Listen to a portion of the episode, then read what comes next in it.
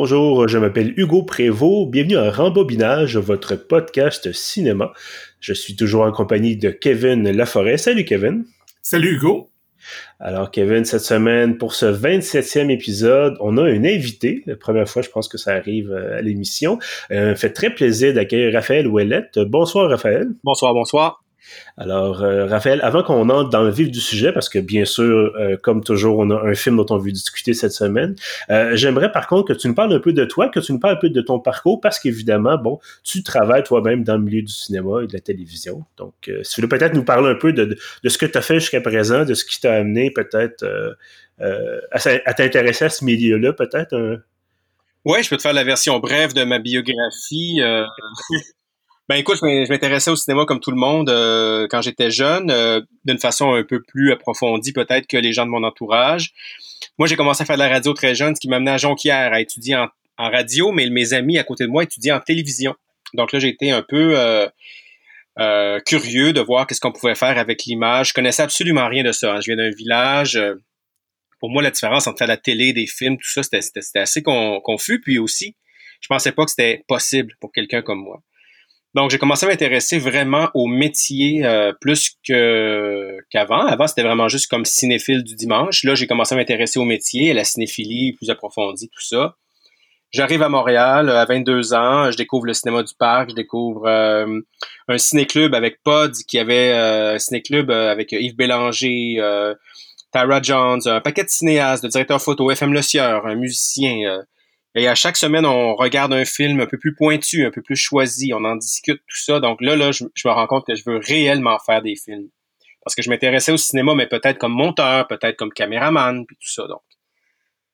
Et là, ben, euh, tranquillement, pas vite, kino, premier court métrage. Euh, je me mets à faire, euh, je me retrouve à collaborer avec Denis Côté sur ses courts métrages. On fait un long métrage qui s'appelle Les États nordiques. Moi, je suis son monteur. Et ça me donne vraiment le goût et la conviction que je peux faire un film comme Le 7 penché, avec les moyens du bord, avec les mêmes moyens de Kino.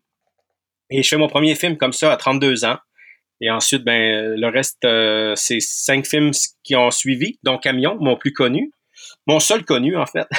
Puis, 76, euh, je le sais par cœur parce que je l'ai compté récemment, 76 heures de télésérie québécoise, à commencer par Nouvelle Adresse et en passant par euh, Fatal Station, euh, Blue Moon et euh, un paquet de choses. Donc euh, voilà. Et là, après trois ans d'acharnement, j'ai réussi à faire financer mon prochain film qui va s'appeler Arsenault et Fils, que j'aurais pu tourner cette année si ça n'avait pas été de la COVID. Mm-hmm. Et ce n'est que partie remise. Donc l'année prochaine, premier tour de manivelle. Même si c'est pas vraiment ça qu'on fait maintenant, des tours de manivelle, aura lieu en mai 2021. Et je suis vraiment excité, mais vraiment excité. Euh, il y a comme un grand manque présentement dans, dans, dans, mon ventre. Là. Il y a un trou. Euh, il faut que je le comble. J'ai beaucoup aimé faire la télévision, mais euh, il faut que je me lance, il faut que je refasse des films, il faut que je raconte mes histoires, il faut que je sorte des images qui m'appartiennent qu'à moi. Donc voilà, c'est la version brève, ça, imagine. Ben écoute, c'est très intéressant, puis on félicitations là, pour l'éventuelle reprise du tournage. On espère que ça, on espère avoir un vaccin évidemment rapidement. Il y a des bonnes nouvelles cette semaine, mais on, évidemment, on sait jamais qu'est-ce qui peut nous arriver. 2020 n'est pas terminé. Ouais, ben j'ai euh, écrit en fonction de la COVID. Ah bon. Ben, cette année, j'aurais pas été prêt. J'aurais écrit des choses, j'aurais été frustré de les tourner. Là, j'ai réécrit des choses que j'aime et je trouve que c'est des versions alternatives qui sont pas vraiment des compromis. Donc euh, non, non, je suis très content. C'est avec beaucoup d'enthousiasme. Bon, après, s'il y a un vaccin ou s'il y a des, une façon de tourner euh, puis de se frencher, ben je vais peut-être retourner à mon ancienne version, mais pour l'instant, la version COVID, elle m'allume au plus haut point. Bon, ben tant mieux. Euh, en attendant tu puisses tourner, tu es avec nous ce soir ou en tout cas aujourd'hui, peu importe quand vous l'écoutez, évidemment, les, les gens qui nous écoutent en ce moment, euh, tu es avec nous pour parler de cinéma, spécifiquement du film Copland. Euh, c'est le film qu'on a choisi euh, cette semaine. Euh, d'ailleurs, c'est toi, je pense, qui avait, qui avait suggéré ça là, dans nos, nos discussions avant l'enregistrement.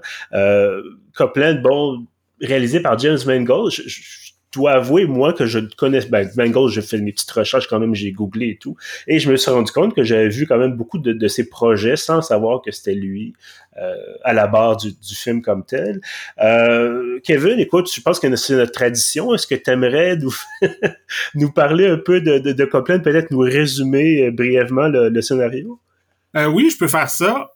donc, c'est un film policier, mais en même temps, c'est un peu comme un genre de western parce que ça se passe principalement dans une petite ville, une communauté au New Jersey où que c'est pratiquement seulement des policiers qui vivent là. Et c'est des policiers qui travaillent à New York, mais qui retournent chaque soir euh, vivre euh, de l'autre bord du pont, euh, ce qui est surnommé Copland, mais je pense que c'est Garrison, le nom de la ville. Et Sylvester Stallone, là-dedans, il joue le shérif de cette ville-là. Lui, il aurait voulu être, entre guillemets, un vrai policier dans la grande ville, mais il est sourd d'une oreille, donc il peut pas vraiment faire le vrai métier. Donc, il est comme shérif de cette petite ville-là ou qui a pas vraiment d'autorité, vu que tout le monde est policier, lui, il se trouve un peu euh, à les, les surveiller, mais sans elle.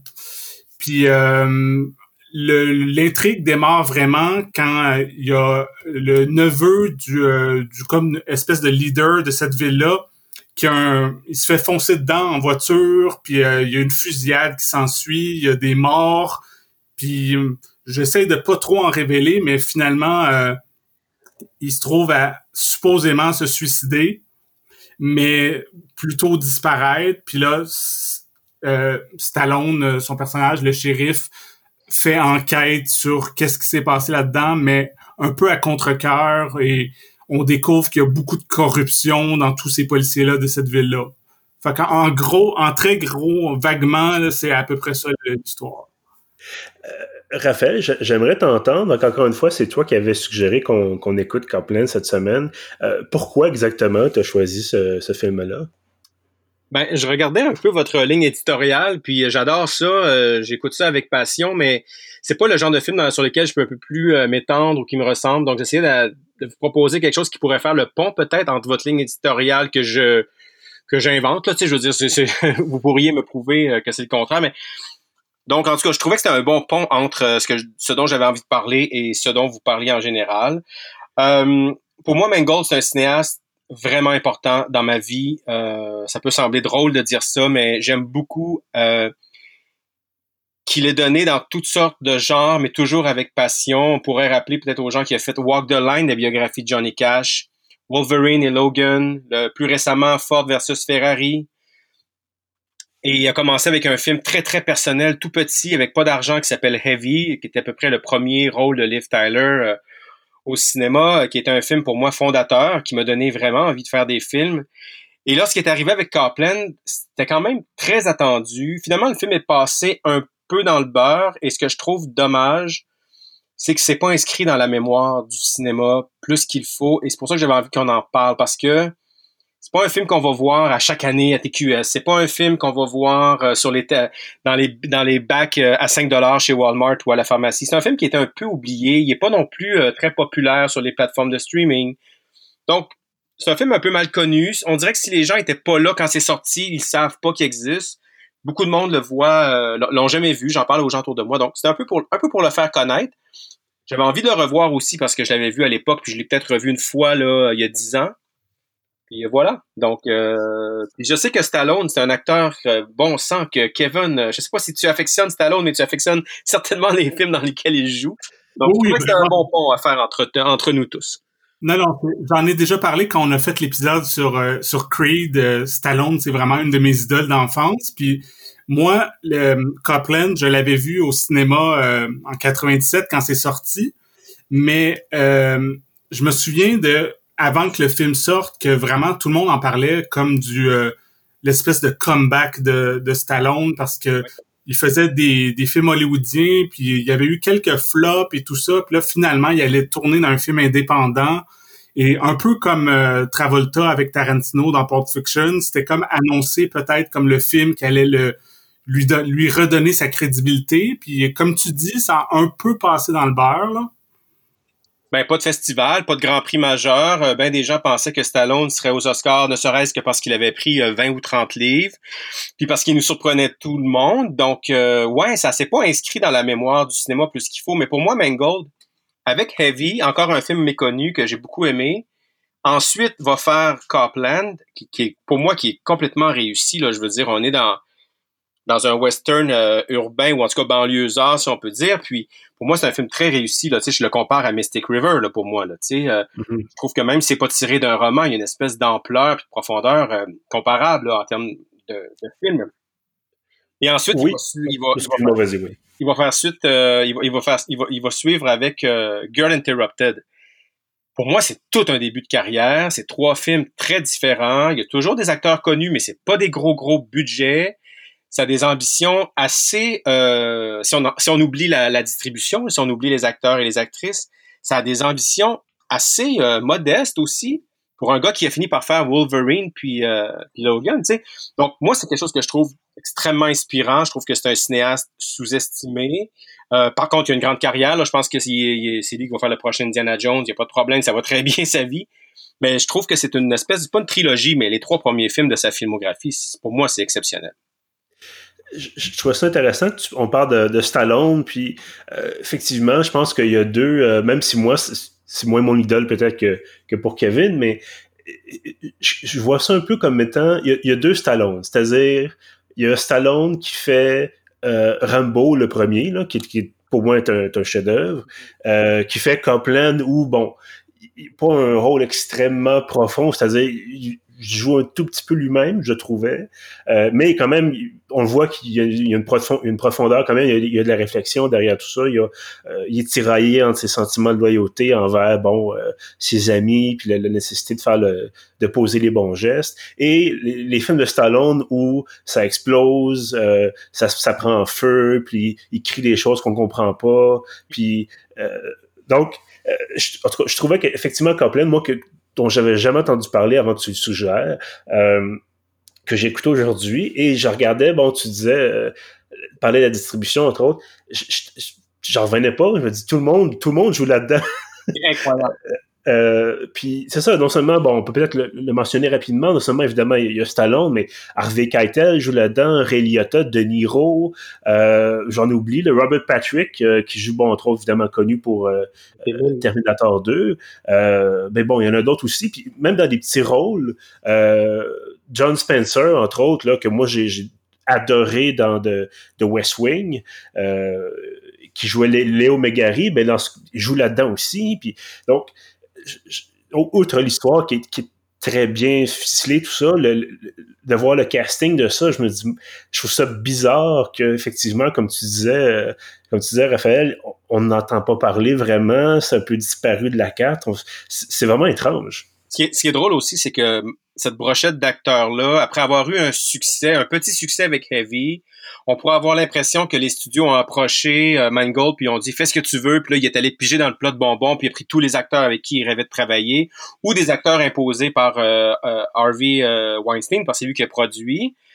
Euh, T'as pas mentionné De Niro aussi, qui est quand même un nom incroyable. Michael Rappaport qui est là, Debbie Harry.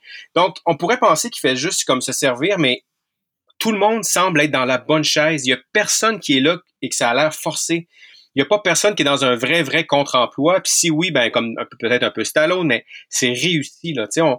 Donc ça, ça, ça m'a surpris aussi parce que je pense que c'était un peu la crainte. Lorsque j'ai vu ce film-là, j'ai vu un cinéaste qui venait de faire un petit film très, très, très sincère avec ce qui semblait être un peu son entourage. Et là, tout à coup, il s'en va avec le bottin complet là, des acteurs hollywoodiens. Et là, je me disais, bon, ben ça pue bien des affaires. Finalement, tout le monde est à bonne place, tout le monde joue juste, les personnages sont complètement incarnés. Je lisais un, peu, euh, je lisais un peu sur le film aujourd'hui, puis euh, ce que j'ai vu, c'est que Stallone, c'est lui le premier qui a été approché puis qui a accepté de jouer dans le film, puis c'est ça qui a motivé le reste du casting parce que Mangold s'est dit bon ben là j'ai Stallone qui est comme une icône. Si je mets plein d'inconnus autour de lui, ils vont un peu être effacés, tandis qu'en mettant tous les acteurs de Scorsese comme euh, De Niro, Keitel, Liotta, tout ça, c'est toutes des icônes eux aussi, donc ils peuvent intimider Stallone euh, mm-hmm. euh, et, comme acteur et de selon leur personnage dans l'histoire. Ben, c'est vraiment un bon réflexe parce que on s'ennuie jamais. Puis même Ray Liotta qui fait du Liotta, euh, il déçoit pas. Puis De Niro qui est un peu différent. Moi, je me souviens quand on a vu ce film-là, ça faisait un bon bout de temps qu'on l'avait pas vu avec une moustache.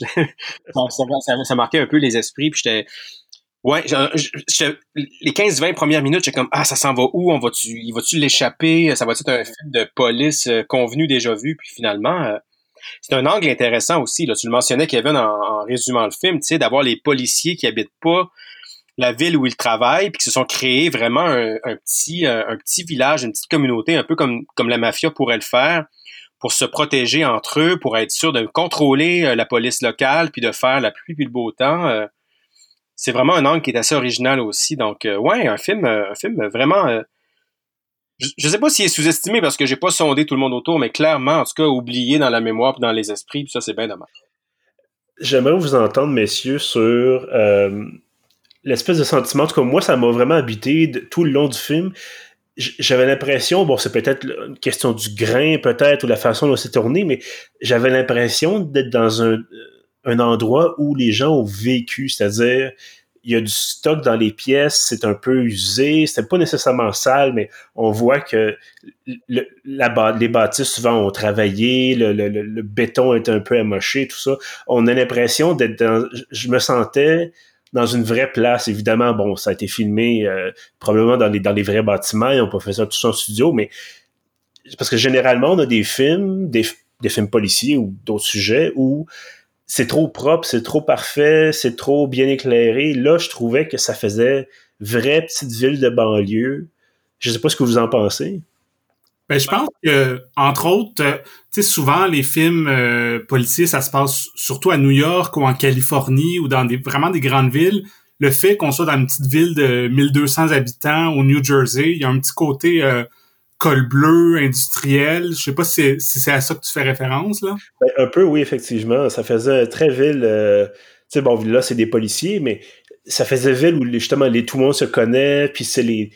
On dit, bon, ils, ils sont construits un petit coin à eux, mais le coin était commencé à être fatigué un peu. On sent que les gens, on sent que les gens ont le poids des années sur les épaules un peu. C'est drôle parce que c'est un peu un hasard, mais moi quand j'ai vu euh, Ford versus Ferrari, j'ai appelé un ami après qui l'avait vu puis qui en parlait vraiment bien, j'ai beaucoup aimé ça aussi, mais je lui disais, j'ai vraiment l'impression de regarder du monde qui existe dans un film, de voir des voitures rouler dans un film. C'est pas nécessairement dans des décors, mais un peu dans des décors, dans une idée de ce que ça pourrait être cette époque-là. Alors que tu as raison, je trouve que c'est, puis j'en reviens à sa trilogie, ces trois premiers films, notamment ces deux-là, Copland puis Heavy, il y a quelque chose de, plus vrai. Euh, c'est pas documentaire non plus, c'est pas, euh, c'est pas pauvre mais c'est on n'est jamais dans la caricature, on n'est jamais dans l'idée de cinéma juste pour l'idée de cinéma hollywoodien malgré la, distribution. Il y a une justesse qui est là, il y a vraiment un désir de, de, de, vérité en fait, plus que de spectacle. C'est peut-être ça qui a nuit au film en fait. C'est peut-être pour ça qu'aujourd'hui on l'oublie un peu puis qu'on sait que c'est pas une valeur sûre à mettre à TQS le soir à 8 heures. Peut-être qu'on n'est pas assez dans le spectacle. C'est peut-être ça. Peut-être que tu mets un doigt là-dessus, mais sais, les cendriers sont pas trop pleins non plus. On n'est pas dans du mhm. crade pour du crade. Donc, il y a un équilibre incroyable. Moi, je trouve que c'est un film d'une grande, grande justesse.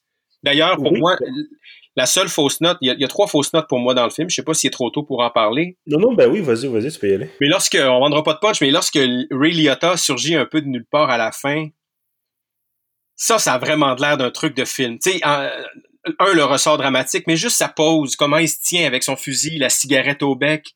Là, j'étais comme, ah, on est là, tout à coup, tu viens un peu, c'est pas grave parce que ça dure pas longtemps, mais tu viens un peu de défaire toute ta proposition qui tient depuis deux heures. Pour moi, ça, c'était une faiblesse. Ça, c'était une idée de cinéma pour du cinéma. Puis, puis quand je parle de cinéma, je parle vraiment de références de cinéma hollywoodien avec des images qu'on est habitué de voir, de blockbuster, tu sais. Mais euh, pour le reste du film, en général, écoute, euh, les, les, maquillages sont pas flatteurs, les costumes non plus. Euh, on n'essaie pas de nous impressionner avec des voitures. D'ailleurs, tous ces gens-là ont probablement beaucoup d'argent et ça flagorne pas. Donc, ouais, c'est une bonne observation. Mais tu disais que tu avais, avais, trois points peut-être qui... ben, les deux autres, c'est que le bar est beaucoup trop animé pour un village de 1200 habitants. Ah oui. Il y a ça. Puis euh, bon, les gens l'ont pas vu, donc ça vaut peut-être pas la peine d'en parler, mais j'ai trouvé que les euh, la, la psychologie d'Annabella Ciora, c'est comme ça qu'on dit son nom, en tout cas la, la femme d'un des policiers qui, bon, on vendra pas de punch là, mais mm-hmm. J'ai trouvé que, que, que elle abonde pas et ne suive pas Stallone dans sa demande puis dans son dans ses théories, si on peut dire, ou ses thèses. Quand vous allez voir le film, vous allez comprendre il manquait un beat. Là. On comprenait pas vraiment pourquoi qu'elle était complètement désengagée, puis elle avait pas envie au moins d'écouter, d'avoir l'oreille, tu sais. Mm-hmm. Donc, euh, pour moi, c'est les trois petites faiblesses du film. Mais écoute, ça vaut vraiment pas, ça vaut même pas la, peine d'enlever une étoile ou un point, euh, un score. Là, Donc, euh, c'est un film, en tout cas, je me répète, mais vraiment réussi. Euh, moi, je peut-être, je, trouvais qu'il y avait peut-être trop de liens entre les personnages. C'est-à-dire, là, on nous dit, bon, ben, au départ, qu'ils sont pas mal tous policiers, ils travaillent pas mal tous dans le même poste de quartier. Tu dis, d'accord, bon, ça, ça va bien.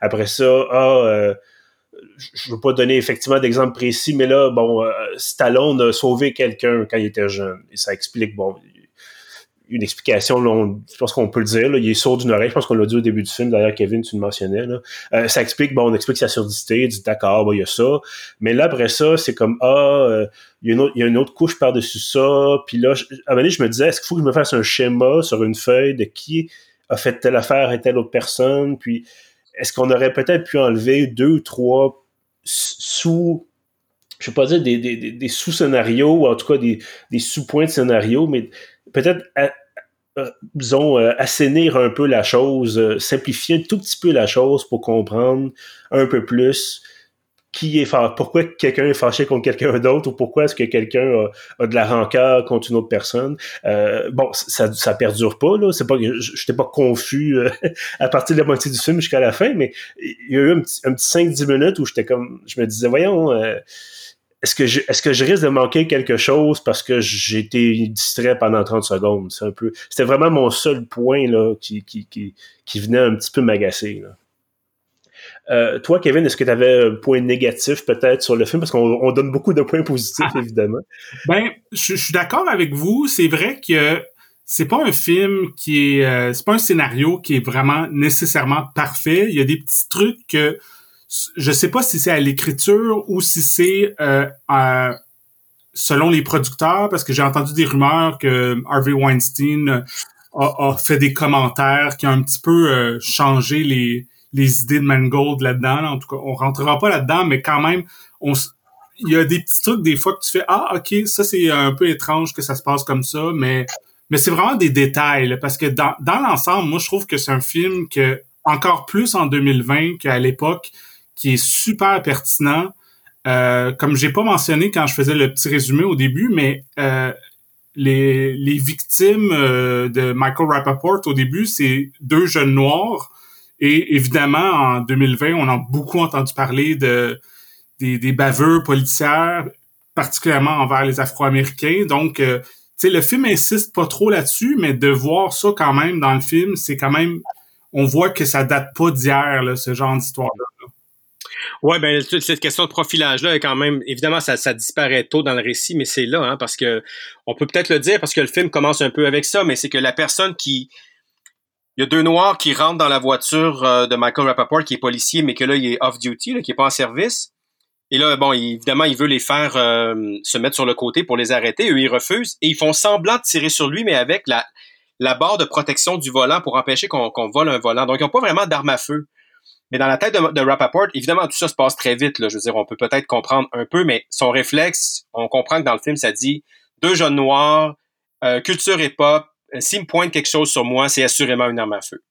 Donc ça, c'est une forme de profilage puis de, racisme systémique d'une certaine façon. Donc c'est pour ça mhm. qu'après, il faut euh, qu'on invente la disparition ou le suicide de ce personnage-là parce qu'il va être euh, complètement désavoué, probablement emprisonné. Ben probablement pas parce qu'on sait que les policiers, bon, il n'y a pas toujours des conséquences, mais il sera plus le héros parce qu'on l'appelle Superboy parce qu'il a, été un héros dans les années récentes. Il a sauvé des jeunes, je pense, d'un incendie ou je sais pas quoi. Donc Là, il est vraiment sur le bord de, sa descente, là, donc pour le protéger, on le fait disparaître. Euh, ça, c'est très intéressant. Puis on a beaucoup parlé aussi dans Defund de Police, puis dans un des problèmes de la police américaine présentement, c'est que les policiers rarement habitent le territoire là où ils travaillent.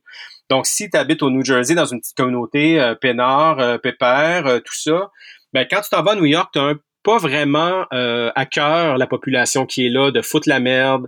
Tu comprends pas nécessairement les mœurs. Donc ça, ça a beaucoup été critiqué récemment et c'est un vrai problème aux États-Unis. Les gens, les policiers ont trouvé des trucs pour ne pas habiter le territoire. Puis ça cause une espèce de, de fraction, de détachement un peu avec la population, ce qui n'était pas le cas avant parce que les policiers connaissaient très très bien le, voisinage, les mœurs, les habitudes, tout ça. Donc euh, le film aborde ça d'une certaine façon. Effectivement, puis bon, si je me souviens bien, on, on voit pas, euh, en tout cas, quand on était à Garrison, New Jersey, on voit pas de noirs, ou en tout cas de, de latinos, on voit que des blancs, puis effectivement, euh, je pense qu'à New York, bon, il y a les deux les deux noirs du début, là, il y a un détective, bon, des, des affaires internes, là, qui, est noir également, mais c'est ça, c'est qu'on a effectivement...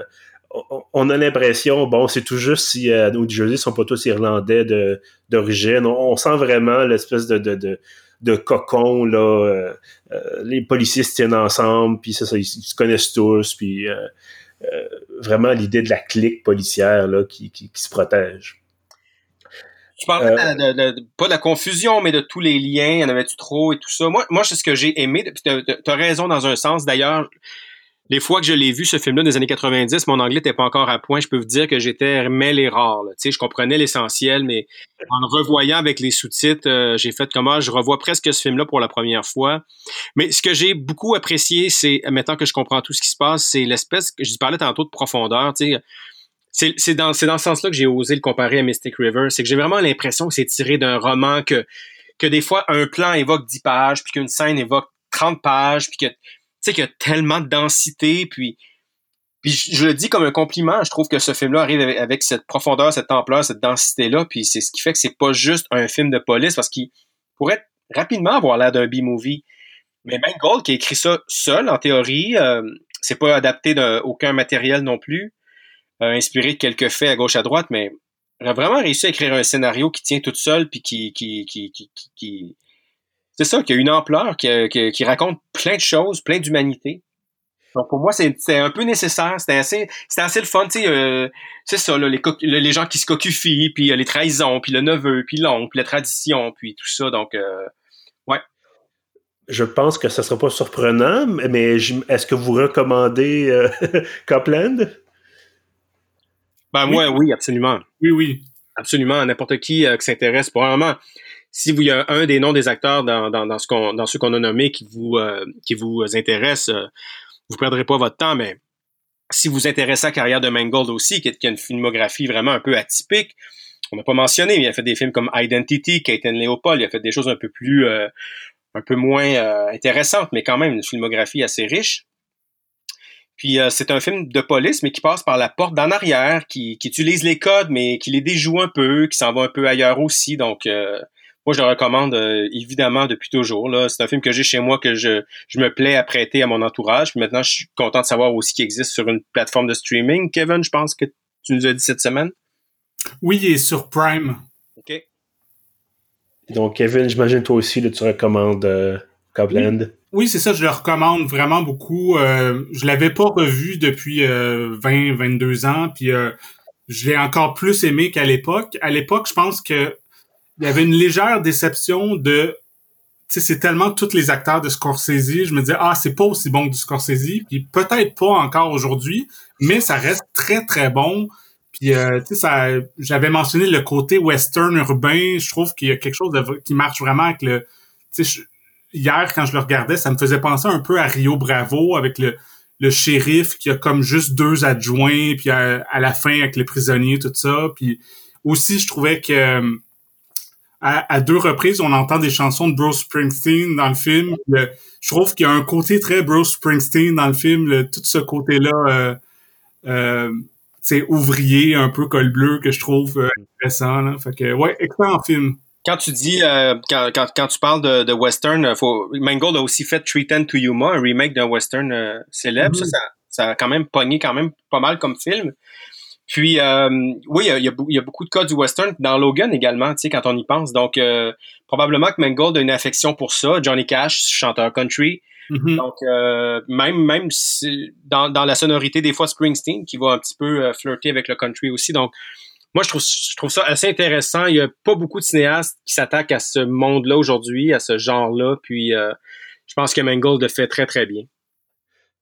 Ben, moi, je terminerai en disant que moi aussi, bien sûr, je recommande ce film. Euh, bon, moi, j'avais pas, peut-être pas nécessairement le même background que, que vous deux, euh, mais c'est une très, très belle découverte. J'ai vraiment été là, accroché du début à la fin. Euh, si vous avez l'occasion de le voir, peut-être de le trouver en DVD ou en Blu-ray, ou sinon, effectivement, d'aller le voir sur Amazon Prime, euh, si vous voulez l'écouter en, en, diffusion en ligne. Euh, messieurs, merci beaucoup d'avoir été là pour ce, ce 27e épisode. Merci à toi. On se disait avant l'enregistrement qu'on voulait éviter la confusion. On a un petit peu manqué notre coup là-dessus, mais c'est pas grave. Euh, c'est plus drôle qu'autre chose. Euh, donc, merci beaucoup d'avoir été là, évidemment. Euh, Raphaël, j'espère qu'on aura l'occasion de se retrouver peut-être dans un, un, autre enregistrement pour parler d'un autre film, peut-être encore de Mango, peut-être de quelqu'un d'autre. Quand vous voulez. Et euh, tous ceux qui nous écoutent, bien sûr, merci d'avoir été au rendez-vous. Vous pouvez trouver tous nos autres épisodes sur euh, sur SoundCloud et on est également euh, sur toutes les plateformes, en fait, où vous pouvez trouver vos podcasts. Euh, je termine en disant, euh, en fait, en vous suggérant de vous abonner à notre infolettre hebdomadaire. Tous les samedis matins, vous avez le meilleur de ce qu'on a publié durant la semaine, y compris les podcasts. Donc voilà. Et sur ce, je vous dis à bientôt.